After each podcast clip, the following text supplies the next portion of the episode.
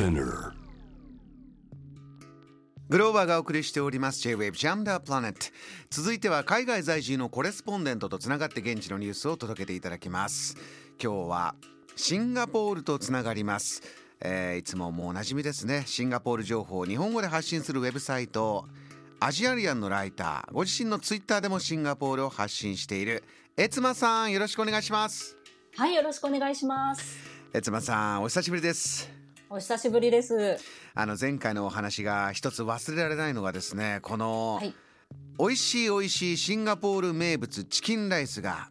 マレーシアからの鶏肉をこう仕入れができなくなっちゃってどこも5%から高いと20%ぐらい値上げでもう涙涙みんな最後駆け込みで食べに行ってるみたいなニュースありましたよね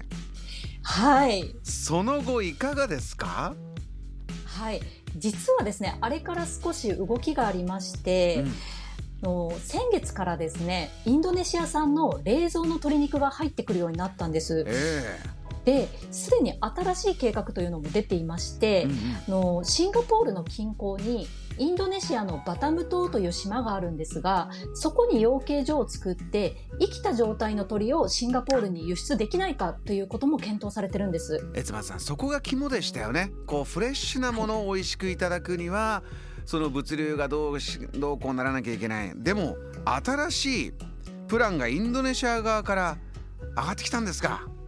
そうなんです。まあ、やはり、そう、そうですね。チキンライスに使われる鶏肉っていうのは、生きたまま仕入れて、国内で屠殺した、まあ、その新鮮なものっていうのが本来必要ですので、で、今まではもうマレーシアから陸路で入ってくるものが、もう100%独占状態だったんです。はいで、まあ、そこにインドネシアがこう参入しようとしているというような状況になります。これあの以前難しくなってしまったマレーシアからのこの物流というのはまた始まってきてるんですか？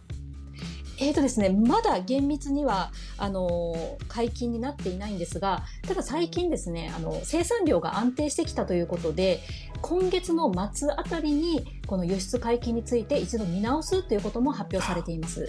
ひょっとするとマレーシアインドネシアどっちも頑張っちゃって価格競争が起きて前より安いみたいなそんなミラクルもあるんでしょうかね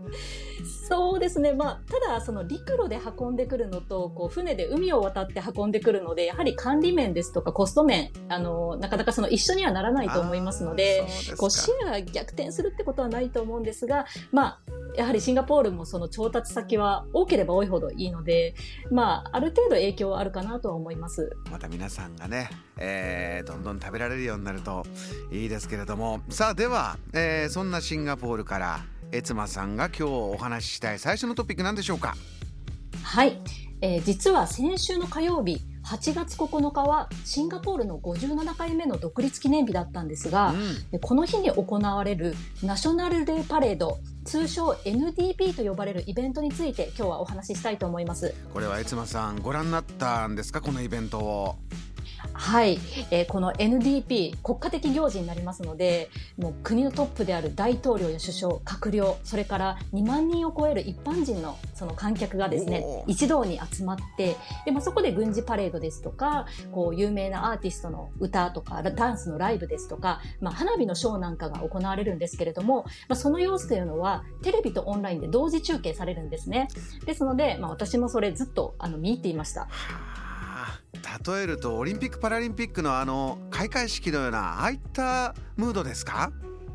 そうですね。まあ、応援しているのはもう本当一カ国なんですけれども。シンガポールのその国旗の色の赤と白のその T シャツを着たまあ観客と、あの、もうまさに開会式で行われるようなその規模感のパフォーマンスですね。そういったものが、まあ、3時間ほど続くようなイメージになります。すごいなあ。エツマさんは今年のこのナショナルデーパレード NDP ご覧になってみて印象に残ったものどんなことありました？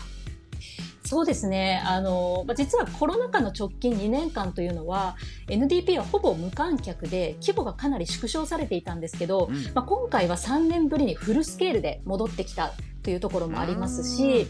今年はですね、あの、実はシンガポールで兵役がスタートして55周年という節目の年でもあったんですね。えですので、軍のデモンストレーションもこれがすごかったんでえす。そうですか。どんなものでした、はいあの例えばですねそのシンガポールでもし戦争やテロのような脅威が起こったら軍や警察はどんなふうに守ってくれるのかというのをこう映像と会場の空間この両方を使って見せるというプログラムがあったんですがもうそこがですねその実際の軍用機を使ってもうまるで特撮映画のようなこうマリーナベイの海の上でこう爆発を起こしたりしてもうあの相手をこう完全制圧するまでを見せてくれるっていうもう圧巻のデモンストレーションだったんですね。そうですか自分たちの暮らしをこういう人たちがこうやって守ってくれてるんだとこういうことを見せてくれるんですね。そうですね、まあ、国防に関して真面目に考える機会でもありますしやはり小さな子にとってはやっぱりちょっとこうかっこいいっていうような印象もあったと思います、うん、そうですよね。他にも、えー、まだ時間あります。シンガポールのニューストピックあれば教えてください。はい、えー、今日本はあのお盆の時期だと思うんですけれども、はい、シンガポールはハングリーゴーストフェスティバルの時期なんです。ちょっと楽しそうなお腹すかしたお化けフェスティバルですか？はい、あの直訳するとそうなるんですけれども、はい、えこれは中国の仏教や道教の教えで、えー、旧暦の7月今年は7月29日から8月26日になるんですけどこの時期に地獄の門が開いてあの世から供養されなかった霊たちが戻ってくるというふうに考えられているんです。日本のこうお盆にも近いですねそうですね。ただ、まあ、あの、身寄りがなくて供養されなかった霊たちになります。ちょっとこう寂しい。なくて、はい。まあ、もちろん、あの、ご先祖様も戻ってくるっていうような、あの、考えもあるんですけど、あの、この Hungry Ghost Festival に関しては、まあ、やっぱり hungry、ちょっとこう、お腹を空かしている寂しい気持ちでこう、戻ってくるっていう意味合いが強いです。で、まあ、この期間にそういった霊たちを癒すために、いろんなことをするんですけど、あの、例えばですね、こう、道端にドラム缶を置いて、こう紙でできたレプリカのお金や家ですとかあと時計ですねこういったものをどんどん燃やすんです燃やすのはどういう意味があるんですか？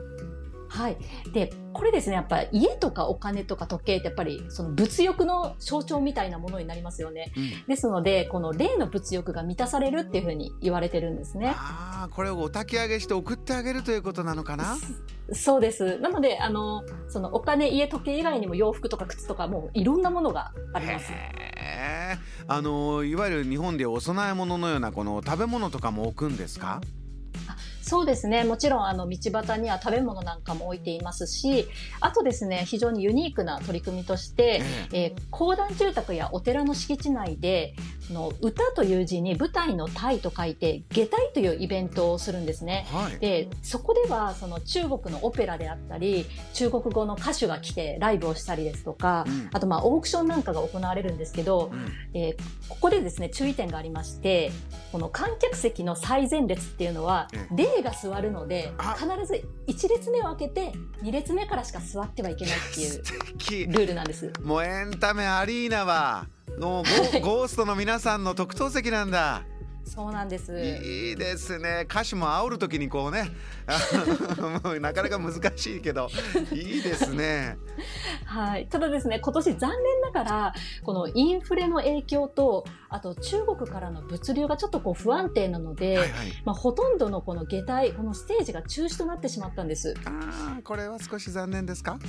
はい。ですので、今年どことなくこう静かなハングリーゴーストだなというような印象です。あのーパンデミックでね我々暮らしてる人間たちもエンタメがなかなか見れない辛さありましたけれどもお化けちゃんも辛いでしょうね。そうですね。はい。楽しみにしていた 幽霊もいると思います。来年こそはと祈っております。わかりました。エスマさんお忙しい中お話ありがとうございました。ありがとうございました。